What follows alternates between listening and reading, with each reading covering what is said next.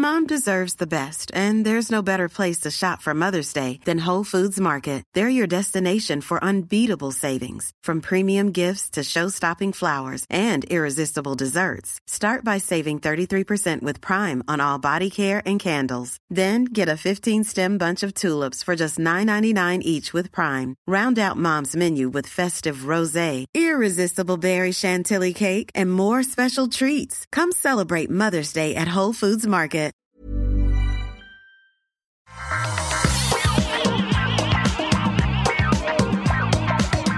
Bonjour à tous et bienvenue sur le Rendez-vous Tech. Je suis Patrick Béja et nous sommes en novembre 2019. C'est la fin de l'année qui approche avec l'hiver qui arrive, ce qui veut dire que que je suis malade. Euh, donc euh, voilà, super. Euh, bravo Patrick, mais l'émission doit quand même continuer, évidemment. Et un épisode sympathique où on va vous parler de reconnaissance faciale et de procès aux États-Unis contre les institutions fédérales qui utiliseraient des reconnaissances d'une technologie de surveillance. Bref, on va vous expliquer tout ça, les tenants et les aboutissants.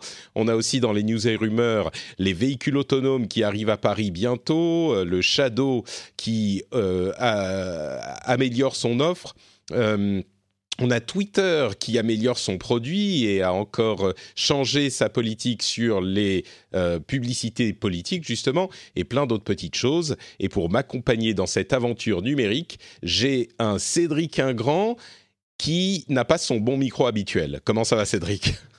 Ouais, je suis extrêmement frustré. Moi, j'ai deux fétiches dans la vie, que sont les bagages et les micros. Euh, j'ai beaucoup trop de micros chez moi, partout. Enfin, j'en utilise évidemment au bureau. Enfin bref, bon, euh, on, a, on a tous nos petites manies, nos fétiches. Et donc, quand j'arrive pas à faire marcher le micro que j'avais décidé d'utiliser pour le podcast de Patrick, ben je, voilà, je, je, suis de très mauvaise humeur. Et quand je vois l'actu qui se profile devant nous, ça va pas s'arranger, mais, mais, si, mais sinon, ça va. J'ai un, un, vieux fond de rhume, mais ça, c'est le cas de, de, tout le monde ici à Paris, parce qu'on n'a pas les, on n'a pas le, la froidure qui règne dans ton grand nord, hein, qui, euh, ça je l'ai appris, c'est ce que j'ai appris en épousant une canadienne, c'est que au moins le grand froid d'ordinaire, ça tue les microbes. Oui. Et toi, tu es allé à Los Angeles, donc forcément. C'est euh, peut-être euh, non. Mon problème, c'est que même dans le, dans le grand nord, quand tu as des enfants qui vont à la crèche, là, même si ah. le nombre, tu vois, tout de suite, ils te ramènent tous les trucs. Donc, euh, je pense que c'est ah bah, plutôt ils deviennent ça. Un, ils deviennent un, concentrateur à germes euh, mobile en plus. Euh, et tout à fait, ouais, c'est merveilleux. Alors d'abord, ils les partagent entre eux. Non, c'est c'est c'est une grande civilisation du, du partage de microbes les enfants. et comme ils sont tellement mignons, on leur fait des bisous et ils ont de la de la bon bref partout sur le visage et donc voilà. Et c'est ce qui se passe. Au-delà de au-delà de un enfant, il devrait y avoir un panneau biohazard sur ta maison pour toutes sortes de pour toutes sortes de raisons. Mais toi, t'en as qu'un pour l'instant, donc tu peux pas savoir. Ouais, ouais bah écoute, j'apprends, j'apprends. Mais avant de se lancer dans les sujets tech, je voudrais quand même remercier ceux qui soutiennent l'émission, qui lui permettent d'exister, et notamment Manéa Castet, Virtanas, Lirch, Baptiste Thévelin, David Perruchou, Prisme X Ojembe, Popling, Le John et Anthony Magnin. Merci à vous tous et merci à tous ceux qui forment la communauté des patriotes, formidables, vaillants, merveilleux auditeurs qui choisissent de soutenir l'émission financièrement. Je suis éternellement reconnaissant de votre soutien. Euh, et du coup, c'est grâce à eux que je peux vous amener ce petit résumé sur ce procès de... Euh, alors, on va faire un concours d'acronymes. Euh, le ACLU fait un procès au DOJ, FBI et DEA. Bon, quatre en une phrase, c'est pas mal. De quoi s'agit-il? Le ACLU, c'est un, une association, organisme américain qui défend les libertés des citoyens américains qui a fait un procès ou qui a lancé un procès contre donc ces trois organismes fédéraux américains, le Department of Justice, donc le, ministère de la Justice en fait, le FBI que tout le monde connaît, le DEA, euh, qui est le euh, Drug Enforcement Administration, je crois, ceux qui font la guerre à la drogue. Euh, agency, je crois que c'est agency, mais c'est pareil. Hein, oui, voilà. Mais euh, tous les gens ont vu des séries télé, hein, ils savent ce que c'est que le FBI et le la DIA. Hein, exactement. Ils ont regardé Narcos, ils sont très, ce que j'allais dire. voilà, c'est les, les, les, gens de Narcos, c'est eux. Euh, et donc, ce que dit le ACLU, c'est American Civil Liberties Union ou un truc comme ça? Absolument. Bon, je pense qu'on n'est pas loin. Voilà, merci. Tu vois, ça aussi je connais parce que je lis beaucoup d'articles sur les États-Unis. Alors, c'est sur un sujet qui euh, est évoqué régulièrement dans les pages des magazines tech ces derniers temps, c'est-à-dire le sujet de la surveillance et plus spécifiquement de la surveillance euh, faciale, de la reconnaissance faciale, reconnaissance de visage, qui est une technologie qui fait effectivement beaucoup de bruit ces derniers temps. Alors, que dit le ACLU euh, c'est euh, un procès qui est relativement vaste et qui n'est pas très très précis, j'ai l'impression. Alors j'ai lu les euh, rapports sur le procès et pas les documents légaux eux-mêmes, mais je pense qu'on aurait eu des, des précisions s'il y en avait. En gros, ce qu'ils disent, c'est que ces agences fédérales ont implémenté secrètement un système de surveillance nationale euh, qui met en péril les libertés des citoyens américains. Et ils disent que euh, ces systèmes, parce qu'il y en a plusieurs, euh, sont d'une ampleur sans précédent et que ça menace les euh, valeurs constitutionnelles euh, du pays et du gouvernement. Là où c'est un petit peu moins euh, précis, c'est que, bon, d'une part, il parle de sujets dont on sait qu'ils sont utilisés, comme la reconnaissance faciale. Ils évoquent aussi des choses qui sont moins connues, qui sont, par exemple, la reconnaissance vocale, qui est bien sûr très connue dans le cadre de l'utilisation de l'utilisation personnelle des appareils euh, technologiques, mais moins dans le cadre de euh, la surveillance des organismes et des, agences fédérales. Donc ils disent qu'il y a euh, cette technologie qui est utilisée dans ce cadre-là aussi, et encore un petit peu moins connue, on en avait parlé, je crois, dans l'émission il y a quelque temps, c'est la reconnaissance d'allure de marche, le gate de, la, de la démarche. Voilà. De la démarche, en fait. Et, il se trouve, euh, j'imagine que beaucoup d'entre nous ne le savent pas, mais il se trouve que la démarche est suffisamment différente pour chaque personne euh, dans le monde pour qu'on puisse la reconnaître avec un certain niveau de euh, pertinence et qu'on puisse identifier une personne par sa démarche, tout simplement. Donc, voilà ce que dit le ACLU, c'est que le gouvernement et ces agences-là ont implémenté des technologies de surveillance qui couvrent tout ça.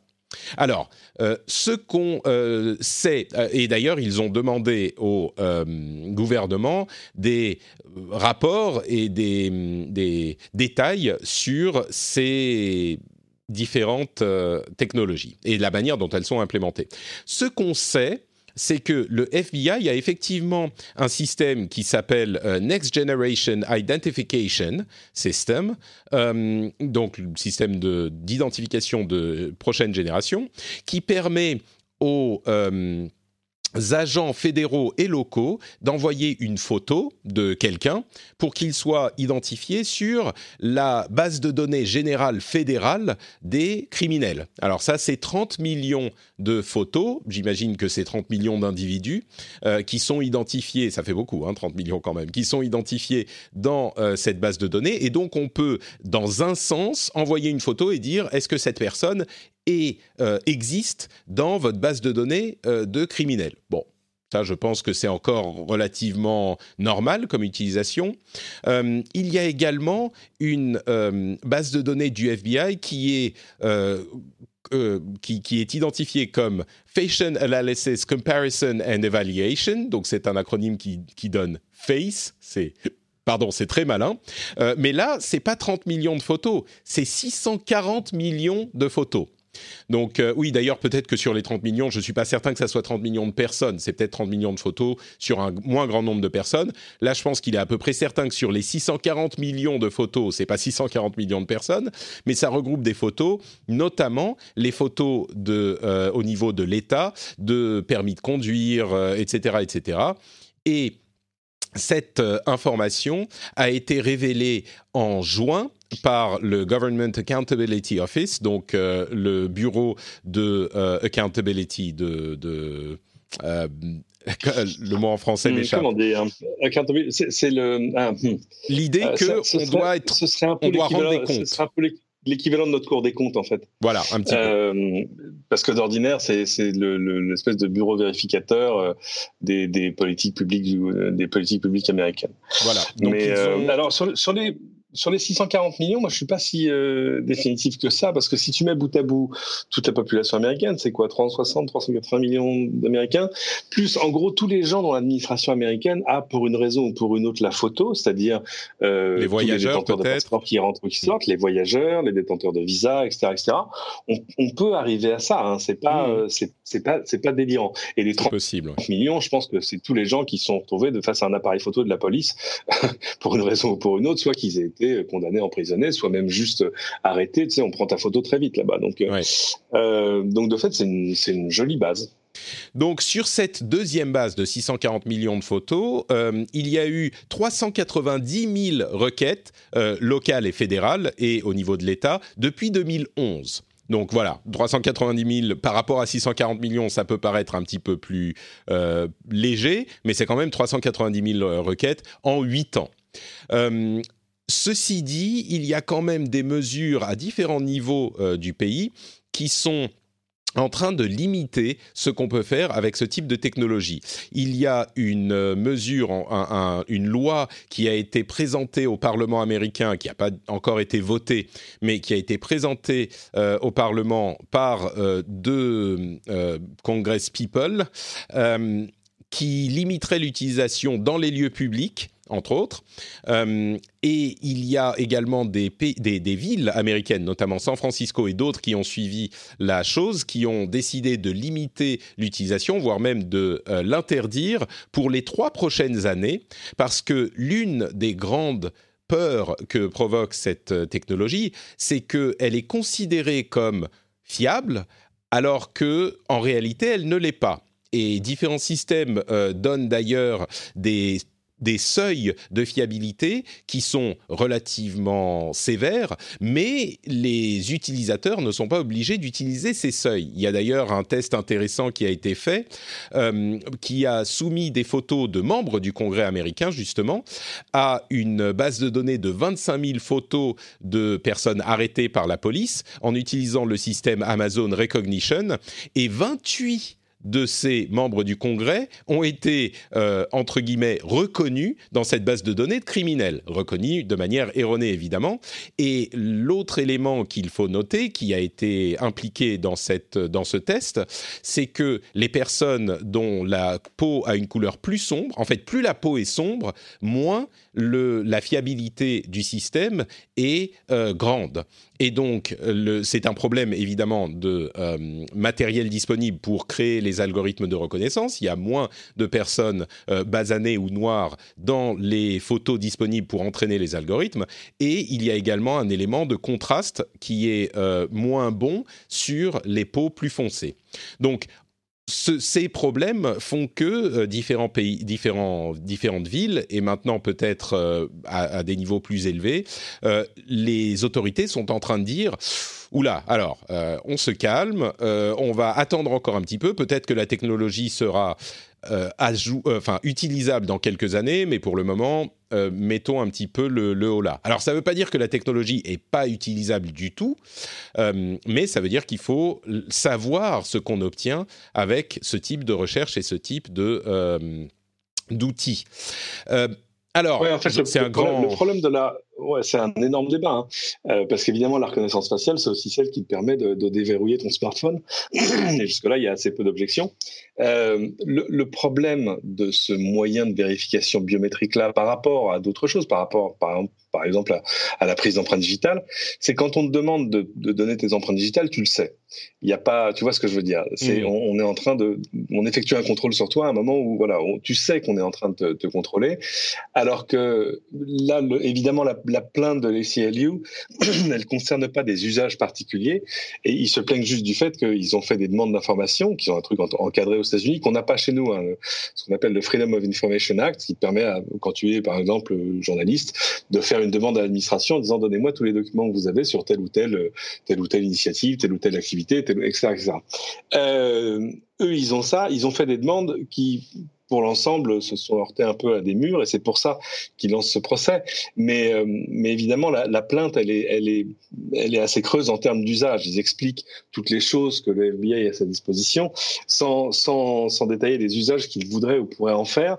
Il y en a qui sont probablement euh, difficilement euh, opposables. C'est-à-dire, par exemple, dire on a une photo de vidéosurveillance de quelqu'un à un endroit où a été commis un crime, on voudrait pouvoir euh, passer ça dans, le, le, vérifier par rapport à la base de données de photos de personnes arrêtées ou condamnées qu'on a déjà. Ça, jusque-là, il y a il n'y a pas grosse discussion. Évidemment, la peur, c'est que, étant donné que tu ne peux pas savoir quand cette chose est utilisée, euh, et que tout à coup tu as des machines extrêmement puissantes pour utiliser ce genre de choses, bah tu peux, tu pourrais être tenté de le faire à très grande échelle. Tu peux dire, euh, j'ai euh, branché des systèmes de vidéosurveillance de lieux publics majeurs euh, sur une base qui va me faire des alertes en temps réel en disant, tiens, c'est peut-être lui, tiens, etc., etc. Euh, avec évidemment aussi, tu l'as dit, les, les problèmes de, de précision qui se qui se cachent derrière pour moi, ces technologies-là, elles fonctionnent quand tu les utilises sur de toutes petites bases. Exemple, euh, moi, pour rentrer au bureau le matin, dans mon badge, il y a une petite puce RFID dans laquelle il y a ma photo. Euh, et d'ailleurs, d'autres d'autres moyens biométriques comme mes empreintes, ça me permet d'accéder à certains trucs ici. Par exemple, pour accéder au plateau, à DF1, il faut que tu donnes ton empreinte à un moment. Euh, ah, tu, nous dis que c'est pour accéder au plateau, mais on, se doute bien qu'en réalité, il y a une sorte de, de, de caverne secrète de TF1 où seules sont accédées les personnes les plus plus hautement accrédité où vous développez des, projets totalement secrets, n'est-ce pas? Mais bien sûr, oui, oui, la fameuse secrète où avec tous les autres médias, on se met tous d'accord sur toutes les choses qui ne font pas, pas parler. C'est au deuxième sous-sol ici, hein, on est très ouvert là-dessus. Non, je présente bien évidemment. Mais euh, ce que je veux dire, c'est que la, façon dont fonctionne le système, c'est que euh, mes empreintes, elles sont à l'intérieur de mon badge, dans la puce. Elles sont pas ailleurs. Si je perds, quand, quand je perds mon badge, parce que ça m'arrive une fois de temps en temps, eh ben, il faut que j'aille reprendre mes empreintes pour qu'elles soient stockées à l'intérieur. C'est-à-dire que là, tout à coup, on est face à un système sécurisé, mais qui est aussi sécurisant pour moi parce que je sais que ces données-là sortiront pas, en l'occurrence, de mon badge. Et puis, euh, euh, les données sont, j'imagine, euh, bien chiffrées sur le badge, donc même si quelqu'un le trouve, il pourra pas en faire grand-chose. Et c'est la même chose sur les appareils dont tu, que tu évoquais tout à l'heure, pour la reconnaissance faciale, la reconnaissance des empreintes numériques digitales. oui, empreintes numériques, ça ferait non, surtout pas. mais sur les sur les téléphones euh, ou les appareils technologiques de ce type-là, là aussi, c'est chiffré sur l'appareil, donc ça, ça à moins qu'il y ait une faille de sécurité, mais a priori non. Tu en restes, ça ne... tu en restes, tu en restes physiquement maître. C'est ça. Après, il y, a des, y a des choses qui peuvent être faites pour te simplifier la vie. Euh, je voyais ça sur le dernier assistant euh, vocal de, de Google, le, le Nest Max, qui a un écran et une caméra et qui fait une chose qui est intéressante parce qu'il donné qu'il y a un grand écran, on imagine qu'on va le mettre dans une pièce commune de la maison. Euh, vu que le but est d'arriver à te donner des informations et des conseils personnalisés, bah, ils ont bien compris que ça pouvait, euh, ça pouvait concerner plusieurs personnes dans la maison. Toi, euh, la personne avec qui tu vis, pourquoi pas un de tes enfants majeurs, mineurs, etc. Du coup, ils font de la reconnaissance faciale. tu passes devant, tu n'as même pas besoin de le demander, tu passes devant et là on te dit bonjour Cédric, votre prochain rendez-vous il est à 9h20 et d'ailleurs vu l'état du périphérique il serait, il serait temps d'y aller. Euh, ça c'est très bien. Non non mais c'est, moi j'ai pas de souci avec ça. Sinon que euh, pour le pour l'activer, il va prendre ta photo au travers de ton smartphone pour être sûr qu'il euh, sur le même mode que Face ID, c'est-à-dire que tu vas tourner ta tête dans tous les sens pour être sûr qu'on puisse pas juste activer le système avec juste une photo de toi devant l'objectif de la caméra. Là aussi, Bon, j'ai pas, j'ai pas de souci avec ce problème-là. Oui, et puis comme tu dis, on en garde le contrôle. Donc c'est c'est la chose intéressante et même pour les, les usages qu'on a évoqués par le gouvernement, comme tu le dis, c'est des choses qui sont difficilement euh, euh, critiquables. Enfin, on peut les critiquer, mais d'une manière générale, je pense qu'ils sont acceptés. Maintenant, euh, là où, comme tu le dis très bien, ça devient plus inquiétant, c'est quand euh, on ne sait pas exactement ce qui se passe et puis surtout, on ne sait pas quand ces euh, technologies sont utilisées. Ce que semble pas dire... ni, ni comment, hmm. ni, dans, ni dans quel but précis, parce que ça peut être... Moi, j'avais vu au, Japon, c'était NEC, qui avait un système de, reconnaissance faciale extrêmement impressionnant, qui sont en train d'installer sur tous les, stades, les endroits qui vont, qui vont accueillir les, les JO 2020 de, à Tokyo. Et euh, eux, vraiment, le but, c'est d'arriver à avoir euh, une base de données de photos de criminels et que le système puisse faire des alertes en temps réel. Mais c'est vrai que dans, dans l'essentiel des cas, de toute façon, ce ne sont que des systèmes qui vont te mettre en gros une notification, tu vois, ou qui vont mettre. Certains mettent d'ailleurs une note à leur propre reconnaissance en disant je pense que c'est un tel, mais je ne suis sûr qu'il y a 90%. Euh, c'est les seuils de, de fiabilité dont on parlait. Mais du coup, ce que dit le ACLU, euh, est-ce que c'est moi Enfin bon, je non, je vais te laisser, je vais te poser la question directement. Euh, est-ce qu'ils euh, ils exagèrent, puisqu'on voit que les usages semblent relativement raisonnables, ou est-ce que c'est justifié leur, leur procès? Bah, la, procédure, elle est parfaitement justifiée juste pour l'histoire de la, demande d'information. En gros, leur, mm. truc, c'est de dire, attendez, nous, on demande des informations sur ce que vous êtes en train de faire et on est fondé à vous demander ces informations. Vous ne nous les donnez pas, donc on vous fait un procès. On voudrait savoir qu'est-ce que vous utilisez comme set de données, avec quel type de technologie et dans quel but précis et dans, à quel moment, à quel endroit, etc. etc. C'est vrai que, euh, je dis une bêtise, mais, mais imaginons que quand tu arrives, voilà, tu descends de ton avion à Los Angeles, là, comme d'habitude, tu as un très long couloir, il fait toujours 800 mètres. Hein, me demande pas pourquoi, c'est comme ça.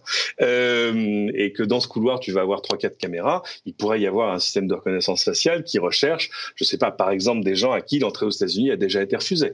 Euh, mais euh, la, question, c'est toujours l'endroit, la technologie, le dataset que tu utilises et, et, le, et le but poursuivi.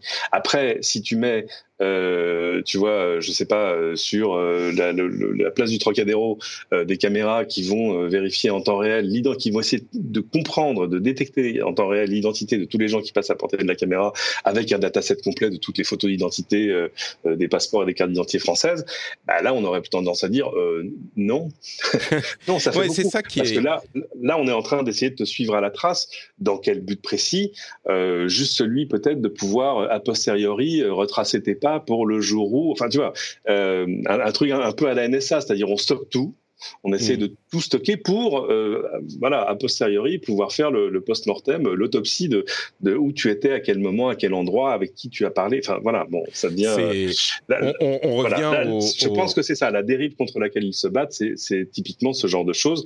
Euh, c'est d'ailleurs ce qu'ils rappellent dans le document. Alors, c'est drôle parce qu'ils mettent des pages et des pages en rappelant euh, toutes les, tous les trucs pas très recommandables que le FBI a fait dans son histoire, euh, pour dire que voilà, il y a des précédents historiques pour que les, les, les, les G-men, comme on les appelle, ce soit, ce soit mal conduit et en tout cas pas du tout dans l'intérêt du public, enfin en tout cas pas de tous les publics.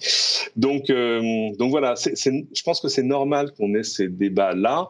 Maintenant, c'est vrai que je vois des, des gens qui disent il faut absolument interdire complètement la reconnaissance faciale, euh, bah non, je suis pas d'accord. On tirait pas jusque là. Oui. Je pense. Ouais, on a on a arrêté des tueurs au marteau et moi j'étais chez Castorama ce week-end, on vend encore des marteaux. C'est une question d'usage. ouais, ouais. Non, mais c'est vrai que euh, ce qui est préoccupant dans dans cette histoire, c'est le fait que on ne sache pas certaines choses ou qu'il se soit vu opposer une fin de non recevoir. Et évidemment, dans un monde post Snowden, on ne peut pas euh, simplement se contenter de euh, mais vous inquiétez pas, euh, de toute façon, on l'utilise pour votre bien. Euh, tu, peux, tu peux si tu es, si tu es japonais. Les japonais sont particuliers. Mais je n'imagine pas qu'ils l'utilisent dans des, dans des buts qui ne soient pas, qui ne soient pas honorables. Voilà. Et mais c'est vrai que quand tu es aux États-Unis, tu peux te poser ces questions-là. D'autant plus, comme on l'a rappelé, que la fiabilité de ces systèmes est d'une part n'est pas totale bon, même n'est pas euh, suffisante, on dira, et encore plus euh, que, la, fiabilité descend sur certaines catégories de personnes. Donc euh, c'est vrai que le, signal d'alarme est bon à tirer maintenant, et en l'occurrence, il faut qu'on puisse savoir, qu'on puisse en savoir plus, ne serait-ce que pour se dire bon bah ça c'est acceptable, ça c'est pas acceptable, ça il vaut mieux attendre encore un petit peu que la technologie soit plus, soit plus fiable. Il y a d'ailleurs des, des, gens qui ont utilisé ces technologies dans des cadres privés. On se souvient de l'histoire de Taylor Swift, je crois, qui avait utilisé ça dans ses concerts pour détecter des personnes euh, qui étaient des stalkers de, euh, bah, de Taylor Swift. Donc, euh, pouvoir... Voilà, dans, dans, des cadres privés comme ça, c'est peut-être un petit peu plus compréhensible, mais en même temps, il y a d'autres artistes qui ont dit non, non, moi je vais pas l'utiliser à cause de ces problèmes de fiabilité. Je dirais que dans l'ensemble, pour une fois, peut-être, à, l'émergence de cette technologie, on est en train de se poser les bonnes questions au bon moment, c'est-à-dire au moment où on est en train de les implémenter, plutôt qu'après. Donc, au final, c'est très positif, quoi, tout ça. Oui, moi c'est tout à fait positif qu'il y ait une discussion sur ces sujets-là parce qu'ils sont importants pour la suite et parce que c'est vrai que les, les dérives sont absolument possibles. Voilà, donc euh, du coup, euh, moi je bah. suis team, je suis team AC Eliou sur ce, sur sur ce cas. je pense que ça. J'ai toujours été, j'ai toujours été team AC Eliou. Hein. Oui, je pense que c'est ça. C'est quand même difficile d'être anti. Bon, parfois ils ont tendance à être un petit peu, un petit peu, euh, comment dire, pas violents, mais enfin, ils forcent un petit peu dans leur, dans leurs activités. Mais bon, c'est un petit peu aussi nécessaire parfois. Dans tous les cas, voilà pour la conclusion, c'est important de savoir ce qui se passe à ces niveaux. Euh, et c'est important parce que ça se passe dans tous les pays du monde, peut-être un petit peu plus aux États-Unis qu'ailleurs, mais ça arrive partout. Donc euh, il faut être informé. Euh, et s'il pouvait y avoir un équivalent français du, du FOIA, du, Freedom of Information ce serait vraiment merveilleux. tout à coup, on pourrait envoyer des requêtes partout, tu vois, en disant, je sais pas, au ministère de l'Intérieur, à des CSI, par, tu peux leur demander des, des, des, des documents s'ils ont un intérêt pour le public. Alors c'est vrai que ça, ce serait intéressant, ça générerait plein de trucs intéressants, parce qu'il y a plein de choses qu'on ne sait pas, euh, même si tout finit par sortir, euh, sur l'usage que nous, on fait de ces technologies-là. Mmh. Tu sais, c'est marrant, en parlant de transparence, il y a en Finlande euh, une transparence totale sur tout ce que font tous les organismes publics, y compris les ministères, c'est-à-dire que tu peux demander les budgets des ministères, toutes les informations relatives à ce genre de choses, et tu peux bah, même aller... Chez, nous, chez nous, ils sont publics, les budgets des ministères. Hein. C'est, on, a, une loi de finances là-dessus, hein. on n'est pas, on n'est pas dans le noir. Alors, tu veux dire que tu peux, en gros, tu peux demander les notes de frais, quoi. C'est ça, exactement. C'est que ça va beaucoup plus loin. Tu peux savoir qui a dépensé quoi, pourquoi.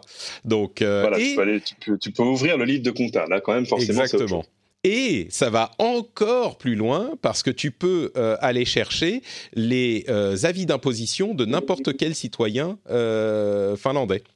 Donc, euh, tu sais que c'était le cas chez nous. Hein, depuis, euh, tu pouvais aller lire les, déclarations d'impôts euh, de n'importe qui. Alors après, ah ça a été restreint. Ah, mais je savais pas. Oui, oui, bien sûr. Tu, bah, ça a été restreint à des choses locales, c'est-à-dire que tu pouvais aller lire celle de ton voisin dans ton hôtel des impôts. je crois qu'il y a des, des, restrictions maintenant, parce qu'évidemment, il y a quand même des peurs sur la sur la vie privée. Mais normalement, ces, ces choses-là sont pour une pour partie en tout cas des, des données ouvertes. C'est un peu comme le cadastre. Tu peux savoir euh, comment s'appelle le propriétaire de la maison à côté de chez toi. Mm-hmm. Mais euh, mais évidemment, c'est pas destiné à mon avis. Tu vois, voilà, voilà le genre de choses où là on peut dire que le numérique c'est génial, ça simplifie tout, etc. Voilà le genre de choses dont je suis pas sûr qu'il serait bon que ce soit compulsable en ligne. Mhm. Voilà, si tu veux vraiment savoir des choses sur, euh, je sais pas, la, fiche, la, fiche de, des impôts de ton maire, par exemple, c'est pas mal qu'il faille que tu te déplaces à l'hôtel des impôts pour ce genre de choses. Mais je pense que la, législation a, évolué là-dessus. Je sais pas dans quel sens, j'irai voir. bon, en tout cas en Finlande, c'est le grand événement euh, il y a quelques jours, euh, et donc on a, comme d'ailleurs en France je crois, la publication des personnes qui payent le plus d'impôts. Et puis ensuite, euh, tous les employés vont aller consulter les trucs. Je crois que c'est consultable en ligne en, Finlande, mais bon, faudra confirmation. Mais bon, en même temps, la Finlande, c'est tellement plus petit.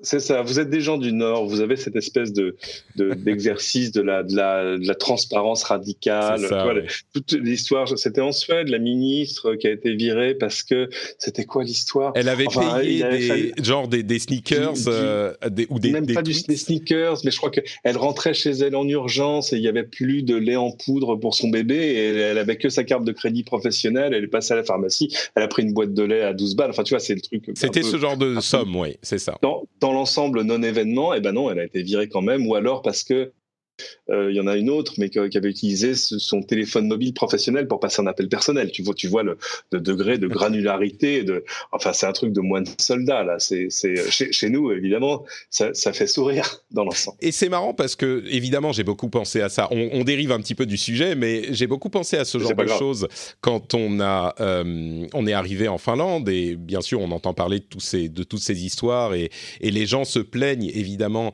de la euh, de l'attitude qu'on a en France vis-à-vis de ces problèmes. Et ce qui m'a marqué, c'est que bien sûr, il y a des gens qui aiment pas payer leurs impôts en France, euh, pardon, en, Finlande et dans les pays nordiques. Mais euh, ce que je remarque, et c'est mon impression, c'est que en fait, on a un petit peu les politiques qu'on mérite. C'est-à-dire que évidemment, si eux, ils vont tricher à des niveaux qui nous semblent excessifs, dans la population, on est quand même tous, et je vais m'inclure dans l'eau parce que je vais pas faire de, je vais pas que pointer les doigts, mais on est tous en train de chercher à comment on peut faire sauter la contravention, comment on peut ne pas déclarer tel ou tel truc pour payer moins d'impôts, comment on peut, tu vois, c'est des magouilles un petit peu partout. Donc c'est bien de pointer euh, du doigt les hommes politiques et les femmes politiques qui euh, se fourvoient dans ce genre d'attitude, mais je crois que au fond du fond, c'est peut-être plus un résultat de ce qu'on fait tous que vraiment, euh, tu vois, c'est une culture générale dans le pays. et ça me, ça me paraît un petit peu hypocrite. De... Oui, il ne faut pas que les Finlandais descendent euh, au, sud du Rhône, hein. c'est le sud de la Loire presque. Hein. C'est-à-dire qu'ils seraient quand même étonnés. Après, on passe les frontières et ça, devient la combination. Tu vois ce que je veux dire? Oui, oui. Et on a dit qu'on parlait pas de la On a dit qu'on parlait pas de la Corse. Écoute, moi j'ai rien dit. Je suis, je suis totalement neutre. Moi, je n'ai que, des amis là-bas, j'aimerais que ça continue. Voilà. Eh bien, écoute, en parlant d'amis, on va euh, continuer dans l'émission en faisant une toute petite pause pour vous parler des amis du Patreon. Euh, Patreon, c'est bien sûr le système qui permet de financer l'émission pour les auditeurs qui l'apprécient. Si vous écoutez depuis un moment, si vous aimez ce qu'on fait, eh ben, vous pouvez aller sur patreon.com slash rdvtech et en quelques minutes à peine euh, mettre de l'argent plutôt que si vous avez de la magouille. Si vous êtes en train de vous dire, ah, là, je vais réussir à faire sauter cette contravention ou à payer un petit peu moins d'impôts en ne déclarant pas tel ou tel truc. Bon, il faudrait pas. Mais si c'est déjà fait, vous avez un petit peu d'argent en bonus, eh bien vous pourriez euh, financer le rendez-vous tech, par exemple. Moi, je dis ça, c'est une suggestion. Le, 13e mois votre 13e mois arrive, le, le, moment est rêvé. Peut-être aussi avez-vous un peu d'argent à blanchir. Je veux dire, c'est arrivé à tout le monde. C'est pas voilà. Oui. Euh, euh Oui, oui, bon. Euh, enfin, donc, je, moi, je prends l'argent de tous les citoyens euh, du monde qui sont prêts à me le donner. Donc, patreon.com slash... Bon, on parlait de narcos tout à l'heure, on parle de blanchiment d'argent euh, maintenant. je risque de recevoir un coup de fil de mes autorités locales, moi.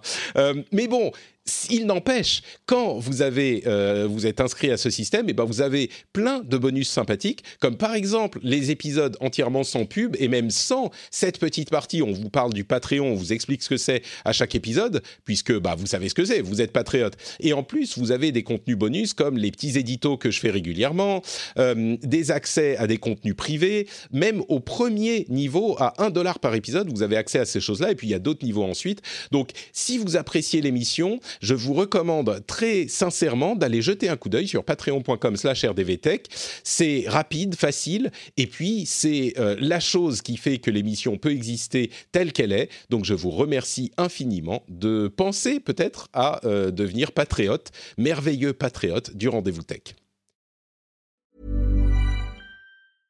Hiring for your small business? If you're not looking for professionals on LinkedIn, you're looking in the wrong place. That's like looking for your car keys in a fish tank.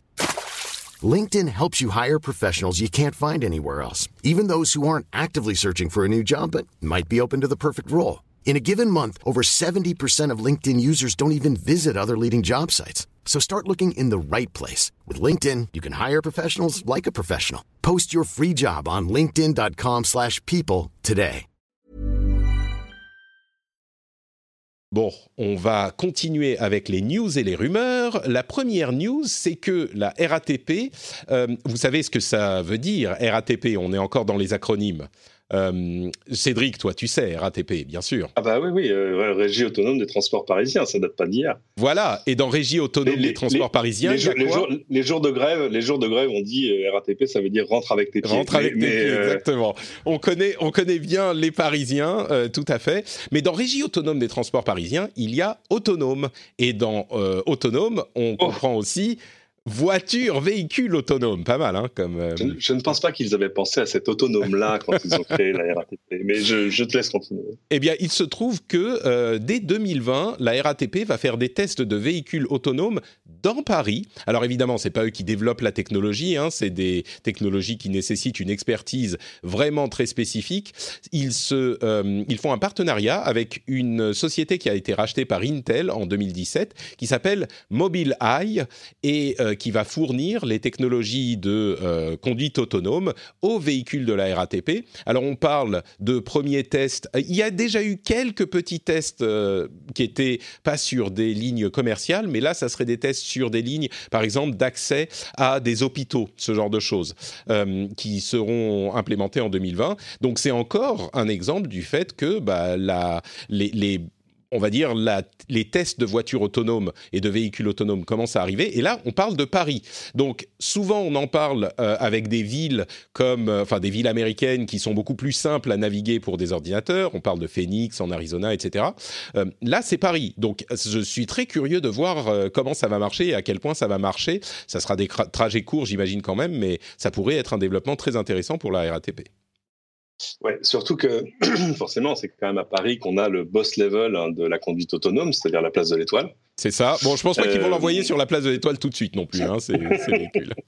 on sait qu'une fois, le jour où une, voiture autonome arrivera, à, je sais pas, arriver par l'avenue Foch et à descendre l'avenue des Champs-Élysées, enfin arriver jusqu'aux Champs-Élysées, là on aura, on aura fait un grand pas. C'est pas tant euh, sur la reconnaissance de son environnement, la puissance de calcul et tout, c'est que voilà, voilà le type même de choses où il faut que ton, ton moteur logiciel de conduite ait euh, non seulement de la connaissance, etc., mais, mais de la personnalité. C'est-à-dire qu'en gros, si tu ne t'imposes pas, tu n'avanceras jamais.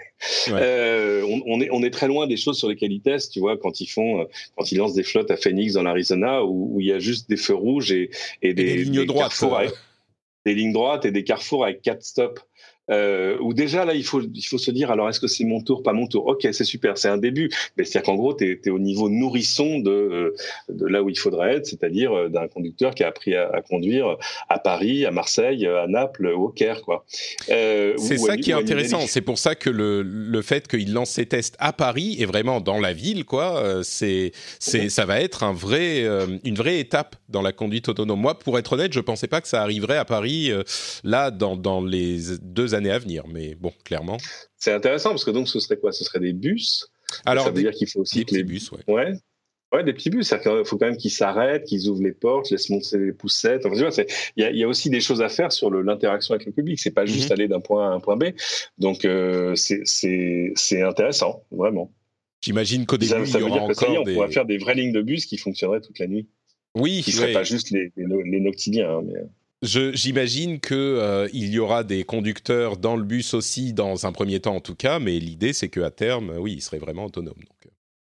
Euh, on n'en avait pas parlé la semaine dernière, mais euh, la start-up française Blade, qui édite le service Shadow, dont on vous parle depuis quelques temps, euh, a annoncé un changement de politique assez radical, ou pas vraiment de politique, mais un changement de leur grille tarifaire assez radical, avec des nouvelles offres. Alors pour ceux qui s'en souviennent pas, Shadow, c'est le service de PC à distance, de streaming. Il vous offre non pas une série de jeux, comme d'autres services vont le faire bientôt, mais un PC, un vrai PC sous Windows, sur lequel vous pouvez installer ce que vous voulez, euh, mettre ce que vous voulez, et vous avez donc euh, l'image qui vous est envoyée, la vidéo qui vous est envoyée, et vous, avec la souris, le clavier ou la manette, vous pouvez envoyer les commandes au PC et c'est euh, renvoyé vers vous en temps réel. Ça marche vraiment très bien. Moi, les tests que j'ai faits, j'en parlais, je crois, déjà la dernière fois. Les tests que j'ai faits à mon dernier passage à Paris étaient complètement bluffants. Alors, quand on a une fibre de bonne qualité évidemment, mais il n'empêche, moi j'avais très beaucoup de mal à différencier la machine locale et la machine distante. Donc c'est vraiment euh, convaincant comme technologie. Le gros problème qu'ils avaient jusqu'à maintenant, c'était le tarif qui était élevé. On était à, on va dire, euh, quelque chose comme 40-45 euros pour euh, un petit peu moins si on prenait des abonnements plus longs, mais pour accéder au service. Là, ils ont réduit le tarif à, on va dire, 15 euros ou moins si on prend plus longtemps, 15 par mois pour avoir accès à notre PC en version basique. Pour ceux qui veulent une version plus puissante, avec notamment du ray tracing, on sera à, je crois, 25 ou 30 euros, quelque chose comme ça. Et ça sera disponible en février. Donc, ça continue à avancer pour le streaming, la technologie streaming en général. à noter que Stadia, donc le service de jeux vidéo en streaming de Google, a annoncé son line-up de lancement avec euh, un, on va dire, qui est particulièrement famélique. Euh, je dis depuis... Pas, beaucoup de jeux, hein, ce, qui est un, ce, qui est un, peu dommage pour ce genre de choses. Hein. Bah, disons que euh, pour moi, ça confirme une fois de plus ce que je dis depuis longtemps, c'est que c'est, c'est une bêta qu'il lance maintenant et le service ne sera vraiment opérationnel que dans quelques mois et quand leur offre, entre guillemets, d'accès gratuit sera disponible courant 2020. Euh, et puis encore, euh, puisqu'on parle de Google, euh, je continue sur le fil avant qu'on discute de tout ça. Google a abandonné le, ou plutôt a open sourcé le projet Cardboard. Vous vous souvenez, c'était ce système de réalité virtuelle avec un petit casque en, en, en, carton dans lequel on glissait le téléphone. Et après avoir abandonné leur système Daydream VR, ils abandonnent en quelque sorte le système Cardboard. Donc Google sort de la course de la réalité virtuelle. C'est un petit peu de la consolidation. Mais euh, donc, euh, est-ce que, je ne sais pas si tu as des, remarques sur tout ça, bah, sur, le, Shadow? on, va, on va, commencer par la fin sur Cardboard. C'est chouette qu'ils le mettent en open source, mais ça signe quand même un truc, c'est qu'il n'y a pas de marché pour ça, quoi. Euh, enfin, si, il y a un marché, mais il est beaucoup plus restreint que ce qu'on aurait pu croire au début. C'est qu'on, euh, au début, tu vois, on nous le vendait. Moi, je me souviens encore de, de la conf Samsung il y a quoi trois ans euh, à Barcelone. Tout à coup, Mark Zuckerberg arrive euh, pour dire voilà, regardez toutes les choses qu'on va pouvoir faire euh, en VR avec ce casque dans lequel vous allez coller votre smartphone. bah, ça, c'est mort. il bah, reste, alors, évidemment, il y, a, il y, a, encore des casques et ça se vend. Je, je pense à ce qu'il y a sur PlayStation, qui est vachement bien, mais mais mais on est quand même sur un marché potentiel qui est beaucoup plus petit. Et depuis le début, on disait, OK, mais pour que ça marche, bon, il faut que les prix baissent, ça c'est fait, mais il faut aussi qu'il y ait vraiment des killer apps, c'est-à-dire qu'il y ait des choses dont, tu puisses te dire, non, ça, clairement, je peux pas m'en passer. Euh, voilà. Et bah, ça, moi, ce que je, ce que, ce que je pense, euh, c'est que la, la manière dont, enfin, ce que ça veut dire vraiment, c'est que ces expériences de réalité virtuelle au rabais, entre guillemets, c'est-à-dire qui n'ont pas de simulation de vos mains, qui sont limitées dans leur déplacement, et eh ben, ces, ces mhm. expériences-là, n'apporte pas assez en termes de réalité virtuelle pour être intéressante. C'est normal, on essaye des choses et on est en train d'apprendre ça. Et les expériences qui sont plus immersives, elles, sont vraiment convaincantes. Donc, euh, je ne sais pas si elles, sont, si elles ont plus de succès, mais pour moi, c'est plus ça que euh, l'idée de se dire que la, la VR dans son ensemble n'est pas, euh, ne réussit pas son pari. Quoi. Là, il est encore trop tôt pour, pour dire ça parce que les casques plus immersifs, eux, continuent à être intéressants, même si on n'est pas une adoption, non, non, adoption en public. C'est ça, c'est ça. Je dis pas que ça fonctionne pas, ça fonctionne même de mieux en mieux et c'est de plus en plus convaincant, mais sur un public potentiel de plus en plus restreint. Et, et, donc c'est un bah, c'est un vrai problème. Non, parce que tu as raison, euh, c'est en faisant qu'on apprend et c'est comme ça c'est comme ça qu'on avance. C'est comme ça que tout s'est fait jusque là. Donc euh, donc c'est pas c'est pas très grave, sauf pour les sociétés qui avaient de gros espoirs. Mais euh, donc Google, si tu veux, ça va pas changer leur vie. Bon, ça fait partie des trucs. Tu fais des choses et puis ça marche, ça accroche, ça accroche pas. Mais mais c'est vrai que ce qu'on nous vend entre guillemets depuis quoi, 5 ans, 10 ans, même plus, en disant vous allez voir ce que vous allez voir, ben on, on attend toujours de voir. Et, et finalement pendant là se développent des applications de, réalité augmentée qui, elles, sont euh, euh, plus, en tout cas, plus en phase avec avec des usages réels hein, existants. Tu vois, le truc sur euh, Ikea te permet de prévisualiser où sera le canapé dans ta pièce. ça, c'est des trucs tout à coup on, comprend. Euh, arriver à avoir en temps réel, à faire taguer ce que tu vois autour de toi au travers de l'écran de ton smartphone, super. En plus, t'as pas besoin du coup de te balader avec un casque euh, qui fait que, que je vais pouvoir te venir te faire les poches pendant que tu ne vois rien. Mais euh, bah, il y a ça aussi. Et bah, justement. En gros, des technologies qui, qui, te permettent de rester immergé dans le monde réel et de pas de t'en détacher. Bah, tu m'amènes une transition avec la discussion sur Apple. Je ne sais pas si tu voulais dire un truc sur euh, Shadow ou si on, parle. Sur Shadow, moi j'aime j'aime beaucoup Shadow. Ça reste un truc de hardcore gamer, etc., qui est très intéressant, vraiment, vraiment bien fait. C'est une vraie jolie pépite technologique là pour le pour le coup qu'on a qu'on a en France. Euh, ce qui est c'est impressionnant aussi la façon dont ça te permet, mais ça c'est le coup des machines virtuelles, euh, de commencer une partie sur ton PC, de la continuer sur une autre machine, de regarder un truc sur la tablette, etc. Non, c'est vraiment euh, la, techno qu'il y a derrière est, vraiment intéressante. Je pense que pour l'instant de fait, ça reste un truc de hardcore gamer parce que la promesse de Shadow, c'est pas juste de dématérialiser le jeu et de, de voilà, c'est d'arriver à, à être sur une machine qui, au travers de la mise à jour du serveur, elle soit toujours à jour. Donc il y a une équation économique pour le joueur qui se dit bon c'est cool, je vais pas avoir besoin de, de changer de carte graphique tous les 18 mois. Euh, donc ça, ça pour le coup ça, ça tient, même si c'est c'est sur une, une population pour l'essentiel de, de joueurs PC, mais euh, mais c'est une c'est une vraie belle réussite, surtout qui a réussi à fonctionner là où euh, moi je me souviens il y a quelques années il y avait euh, comment s'appelait cette il y avait une boîte on live, Gaikai, il y en avait on live, on live. Ah, ils oui, étaient là trop tôt quoi.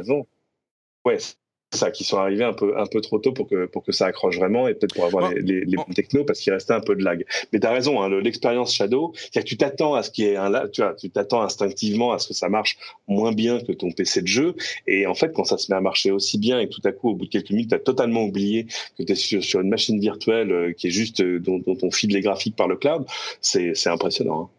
Alors, euh, en février, cette nouvelle offre sera disponible et j'engage, euh, j'encourage tous les sceptiques à euh, essayer pour 15 euros pendant un mois pour voir ce que ça donne, parce que je pense que vous serez convaincus. En même temps, à ce moment-là, peut-être que Stadia sera disponible un petit peu plus...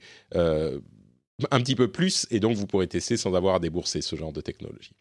Mais on revient à la question de la réalité augmentée, puisque le très prolifique Mark Gurman, qui a ses sources chez Apple depuis bien longtemps, nous apprend que Apple est en train de développer un nouveau capteur 3D qui serait une évolution de celui qui permet le Face ID aujourd'hui, qui serait intégré à un iPad Pro au premier semestre 2020 et dans les iPhones de 2020 également avec la 5G. Euh, donc ça, c'est pas très surprenant, mais il serait spécialisé dans la réalité augmentée, voire euh, pourrait aider à la réalité virtuelle à terme, euh, puisqu'ils auraient l'année suivante ou l'année d'après, donc on va dire entre 2022 et 2023, peut-être 2021 et 2023, un casque de réalité augmentée. C'est encore une confirmation, une rumeur qui confirme euh, le fait que Apple travaille dessus. Là où c'est intéressant, c'est qu'il comptait il y a quelque temps euh, faire une euh, présentation en 2019 et le sortir en 2020, et ils ont décidé de décaler un petit peu la sortie pour que la technologie soit encore plus convaincante et ils le considèrent comme leur prochain gros push dans le domaine des wearables, de la technologie portée. Mmh et c'est donc le, le prochain euh, produit qui va arriver. Donc on parle effectivement de peut-être présentation 2021-2022 pour ce casque de réalité augmentée principalement, mais qui ferait aussi euh, de la réalité virtuelle. Donc, et il y aurait l'année hein. suivante, l'année suivante, mmh. des lunettes qui feraient de la réalité augmentée. Donc, d'abord un casque et puis simplement des lunettes qui seraient beaucoup moins encombrantes. T'imagines, on est en train de parler d'un truc à, à, horizon 4 ans. Enfin, 4 ans, c'est le, c'est le bout du monde, quoi. C'est, c'est, euh, c'est fou parce que c'est là que tu te dis quand même, non mais attends, c'est, c'est Apple. C'est-à-dire que ils peuvent, ils peuvent jeter tous les moyens qu'ils veulent dans la, dans la bataille pour arriver à faire, à faire bien et, et à faire plus vite que les autres, parce que tu as quand même toujours un avantage à celui qui sort ça en premier. Et là, on est en train de dire, c'est pendant 4 ans. Et, et ils y travaillent depuis un certain temps déjà. Donc, euh, soit c'est extrêmement compliqué, euh, soit, euh, soit ils ont toujours ce, ce, petit défaut à avoir euh, du mal à, à, courir plusieurs lièvres en même temps, mais, euh, mais a priori non, ça ne va pas être le cas. Donc c'est vrai que voilà, quand Apple te, te, dit, enfin te dit pas, mais euh, ou laisse dire qu'il va falloir 4 ans pour sortir un nouveau matériel, ça, ça, fait, ça fait rêver quand même. C'est intéressant d'ailleurs cette idée qui court plusieurs lièvres, lièvres à la fois, parce que j'avoue que j'ai un petit peu plus de bugs que d'habitude sur mon iPad. Il semblerait que la prochaine version d'iPadOS euh, corrige ces bugs-là, mais je, pense que c'est une remarque que font beaucoup d'utilisateurs et de développeurs ces derniers temps. Les produits, les OS d'Apple sont un petit peu plus buggés qu'ils ne l'étaient euh, il y a quelques années. Et je me rends compte que Apple fait vraiment tellement de choses en même temps. Alors, il y a plein de géants de la tech qui font plein de choses, mais enfin, dans le, nombre de domaines différents qu'ils sont en train de couvrir, euh, j'ai pas fait une étude scientifique sur le sujet, mais j'ai l'impression qu'entre les médias, les euh, matériels, les, enfin, les tablettes, les ordinateurs, portables, pas portables, les téléphones, les euh, montres, les euh, casques sur lesquels ils travaillent, les, voitures, enfin, et je parle même pas de logiciels et de services et d'infrastructures cloud, ils font tellement de choses. C'est, à vrai dire, c'est même impressionnant qu'ils réussissent à tenir debout encore, mais c'est, c'est, on a, j'ai l'impression que c'est arrivé petit à petit, graduellement, et c'est un édifice mhm. tellement énorme, Apple aujourd'hui, euh, dans les domaines qu'il couvre, que ça, c'est, pas surprenant qu'il y ait des choses qui se passent un petit peu moins bien euh, et qui doivent, euh, qui, nécessitent plus d'attention. J'espère qu'ils pourront donner plus d'attention à ces choses-là, mais c'est une remarque que je me suis faite et que je pense qu'elle n'est pas, qui est pas totalement fausse, quoi.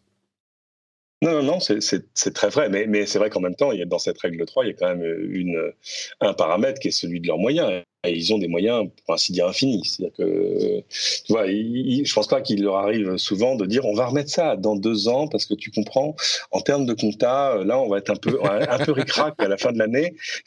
non, ça, n'existe pas. C'est-à-dire, c'est, ça, c'est comme chez Amazon. Amazon, cette année, il y a un trimestre où ils ont fait vraiment des bénéfices. C'était étonnant. Et, euh, parce que le, le, le, réflexe chez Amazon, c'est plutôt de tout réinvestir dans euh, plus, plus, plus de nouveaux services, embaucher comme des furieux, etc.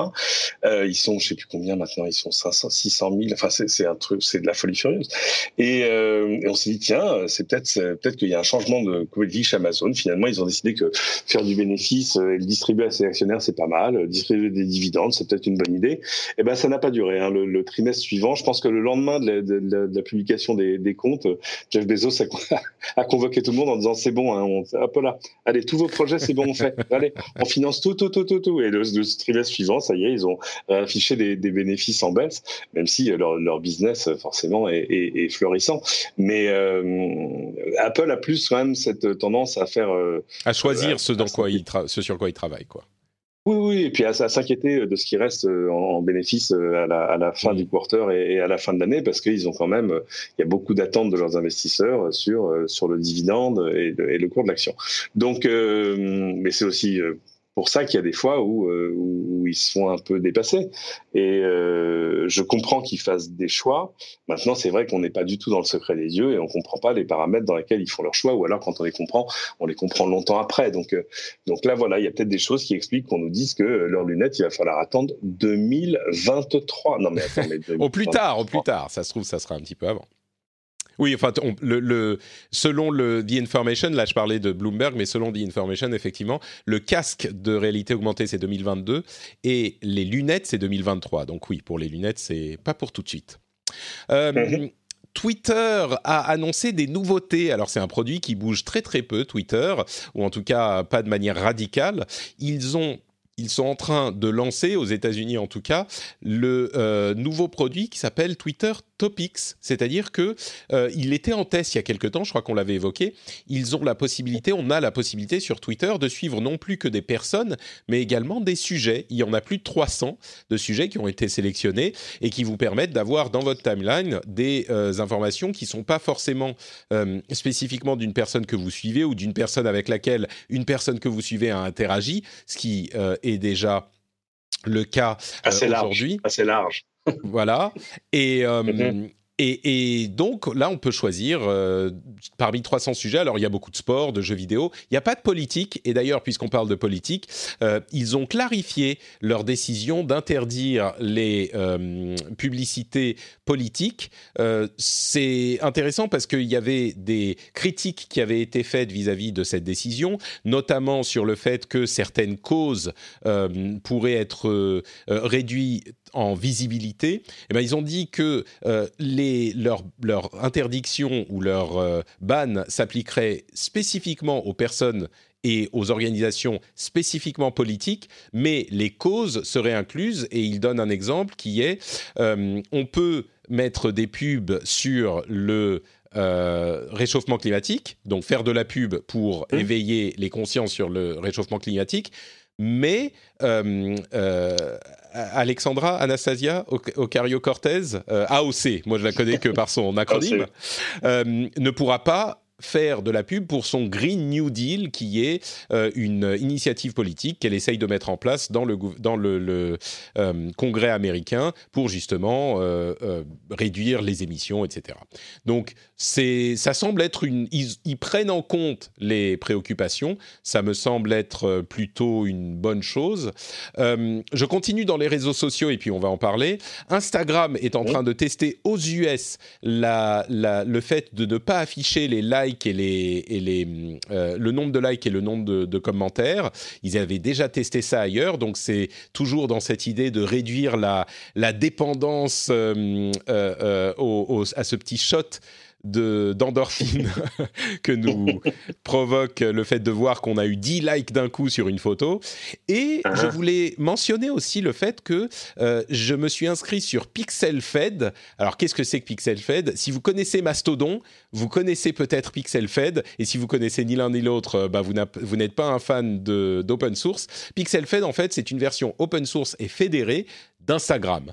Et c'est intéressant parce que comme pour Mastodon, sur lequel je suis inscrit depuis longtemps, mais que j'utilise pas vraiment, on se rend compte que, et, je vais peut-être me faire des ennemis là dans la communauté open source, mais euh, ils réussissent très bien à faire des produits euh, très poussés qui copient les fonctionnalités des, services existants. Donc là, c'est en gros, c'est un Instagram qui n'appartient pas à Facebook, ce qui a une immense valeur et ce qui est très bénéfique et très positif en soi.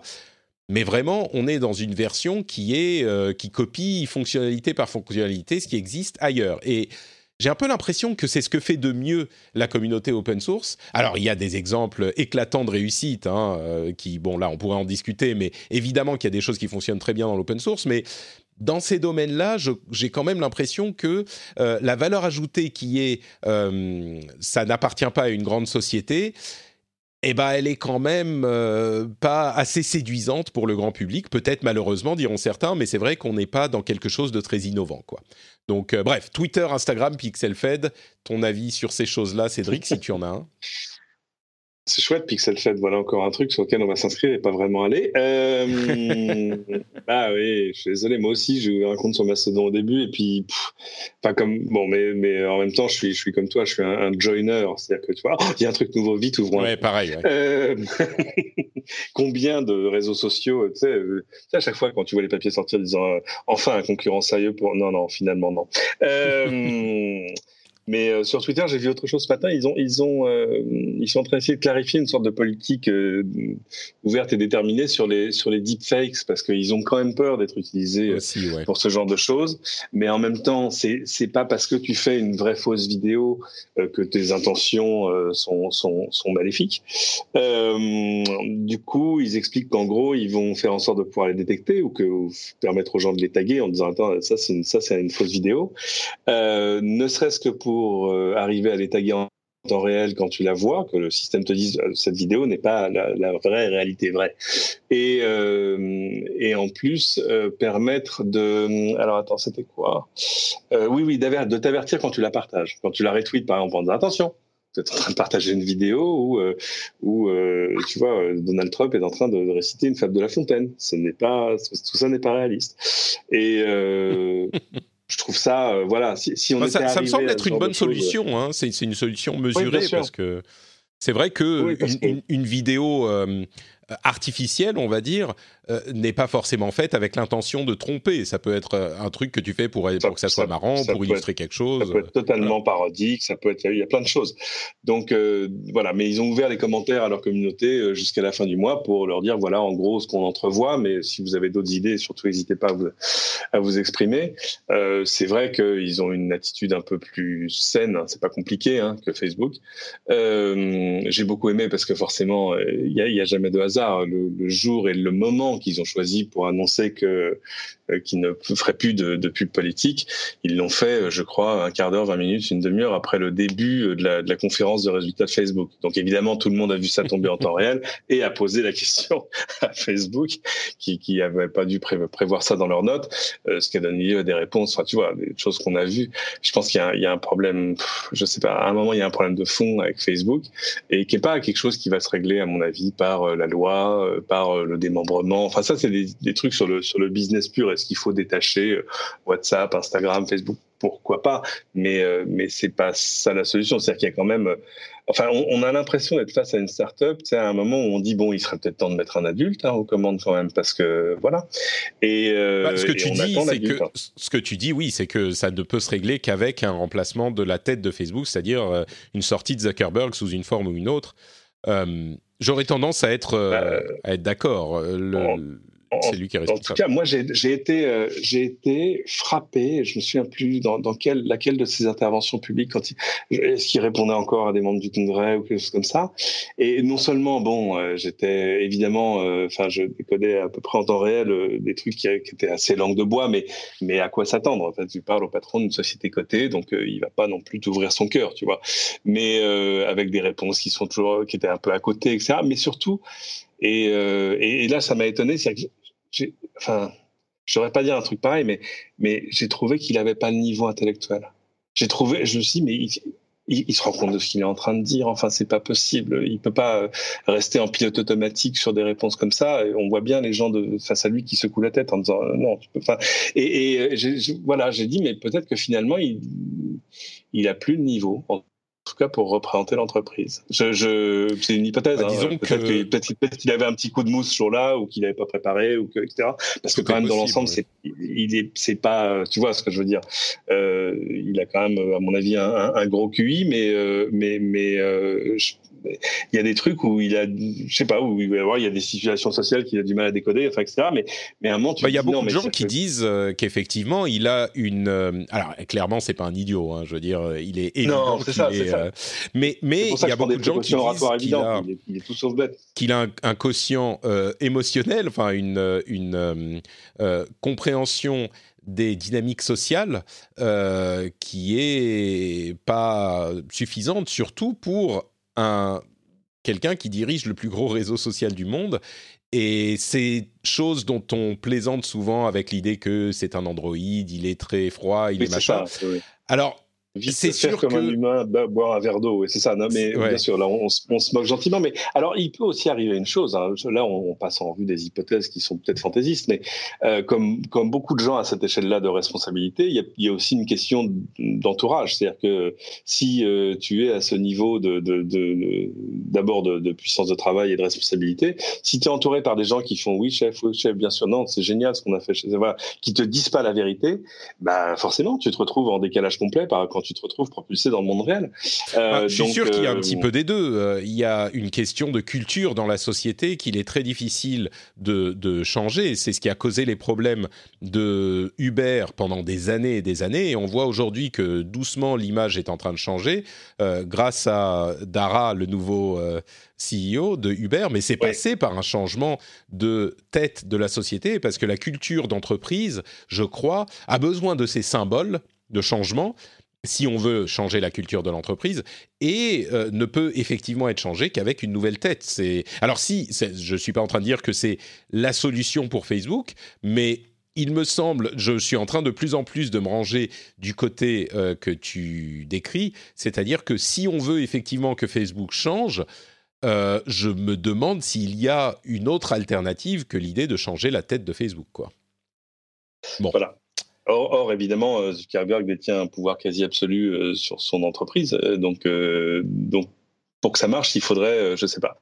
Ah bah, il faudrait que lui-même décide. Il faudrait que ça vienne de lui, mais, mais ça en prendre le chemin. Mais là encore, on n'est pas dans le secret des dieux. Non, bien sûr, bien sûr. C'est pas grave. La spéculation. Ça nous permet de papoter, euh, ça nous permet de papoter agréablement. Mais disons qu'il ne me paraît pas impossible, si les choses continuent comme ça, euh, qu'ils se disent au bout d'un moment, bon, bah, je vais prendre un rôle qui sera une partie de ce que je fais jusqu'ici, de la même manière que l'a fait euh, Bill Gates en se mettant en retrait un tout petit peu de Microsoft, alors qu'il était encore euh, mhm. parmi, disons qu'il y avait deux têtes. Mais enfin bon, effectivement, Zuckerberg n'a pas l'air d'être le type de personne à faire ça, mais il est encore jeune et fougueux. Euh, et puis surtout, euh, malgré tout ce qu'on dit à ces niveaux, comme on le voyait la semaine dernière, bah, la croissance est encore au rendez-vous pour Facebook et les bénéfices aussi. C'est ça. Donc je pense que... C'est ça, c'est-à-dire qu'en fait, c'est le la, mauvaise réputation de Facebook croît à peu près au même rythme que son cours de bourse. Donc forcément, c'est euh, que normalement quand, quand les quand, quand l'action, quand les comptes vont mal, quand les trucs etc etc, c'est ça te donne plus vite l'occasion de te remettre en question. Là, euh, forcément, tous les tous les voyants sont au vert. Euh, ils auraient tort, en tout cas pour des raisons de business pur. Même si on, se dit à un moment quand même tout ça va va taper dans un mur, soit réglementaire, soit de ras-le-bol, soit de renouvellement générationnel où les jeunes générations diront ah, non moi je vais pas là, moi ça m'intéresse pas, enfin etc etc. Donc euh, donc euh, je pense que c'est quelque chose qu'il faut arriver à, à, anticiper. Je fais pas de consulting en management pour Facebook, mais mais je serais eux à un moment je me poserais des questions.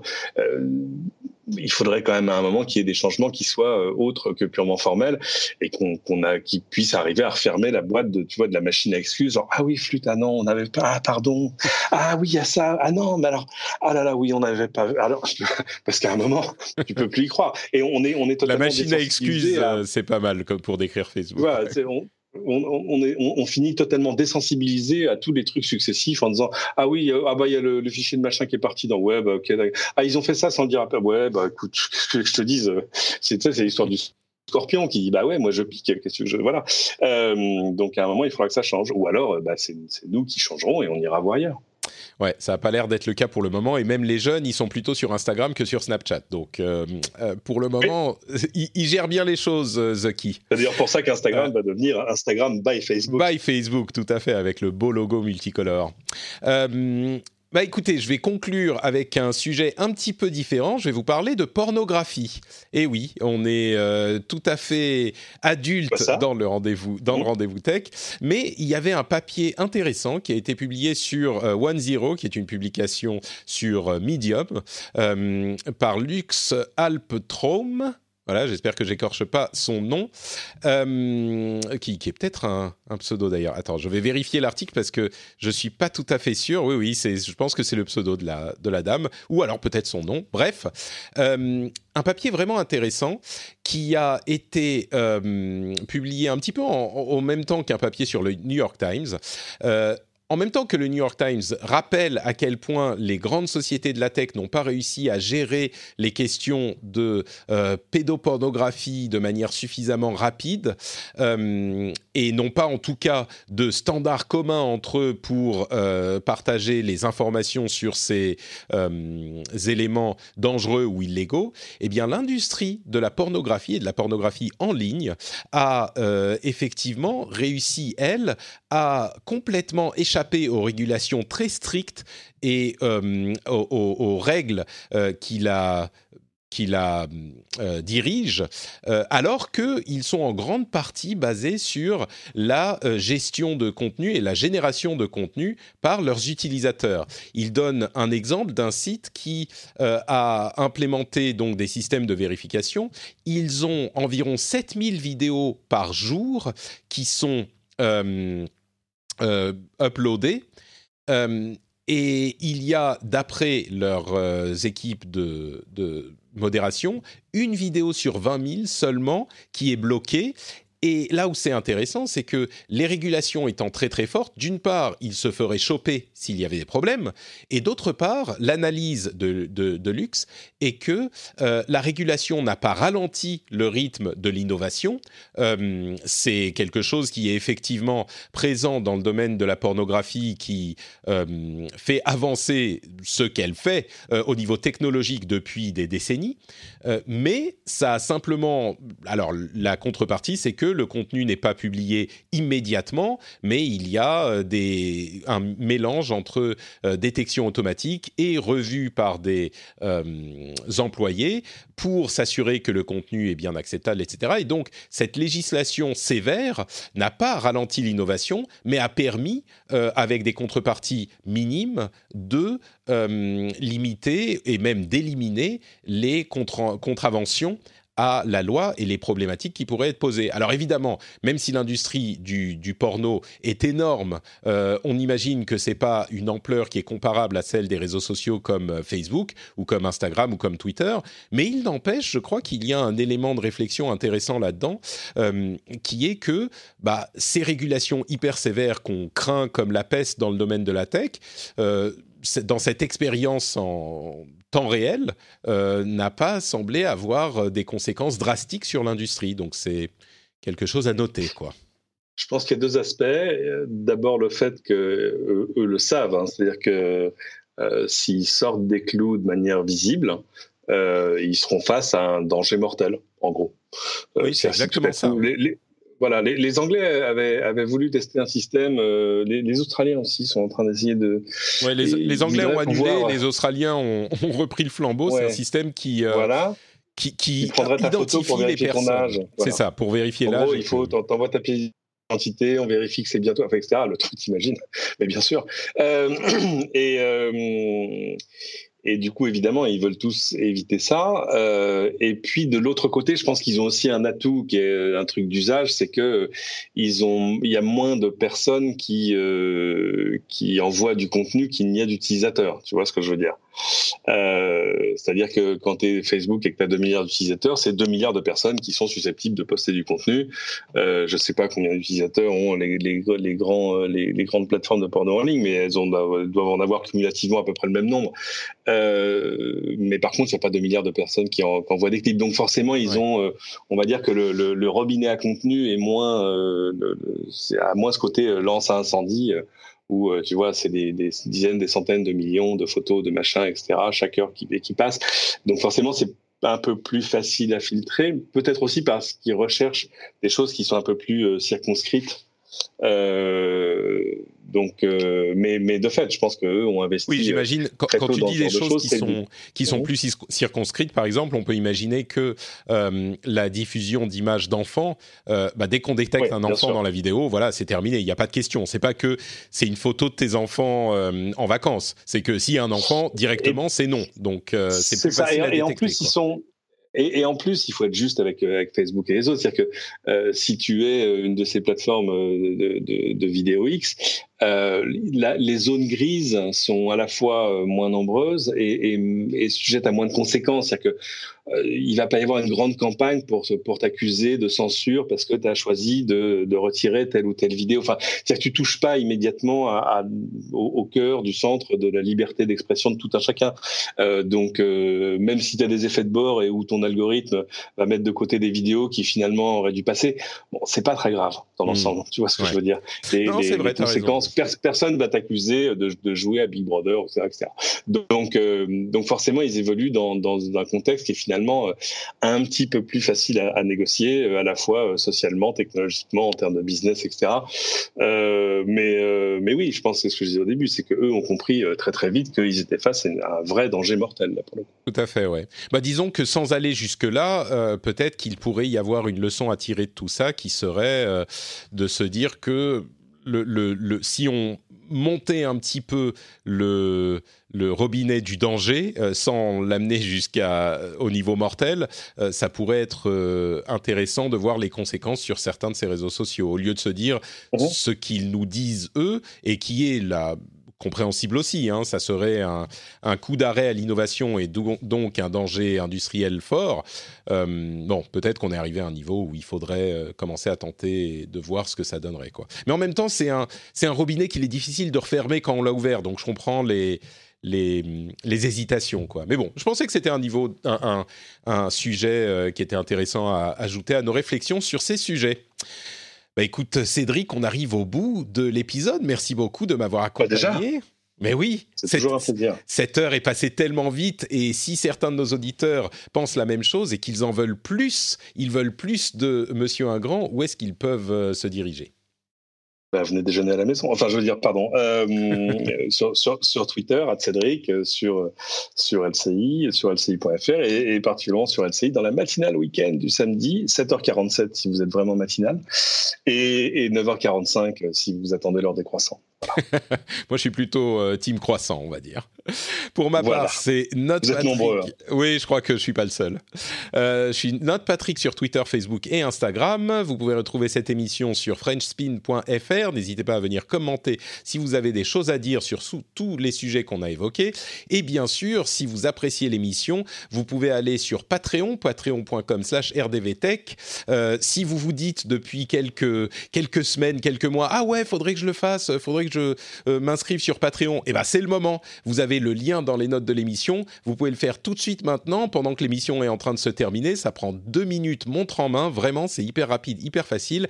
Et non seulement vous pourrez être fier de soutenir l'émission et la qualité qu'on vous propose, j'espère en tout cas, mais en plus, vous aurez droit à des bonus sympathiques. Allez voir ça sur patreon.com slash rdvtech. Je vous remercie tous de nous avoir écoutés et on se donne rendez-vous dans une semaine pour un nouvel épisode. Ciao à tous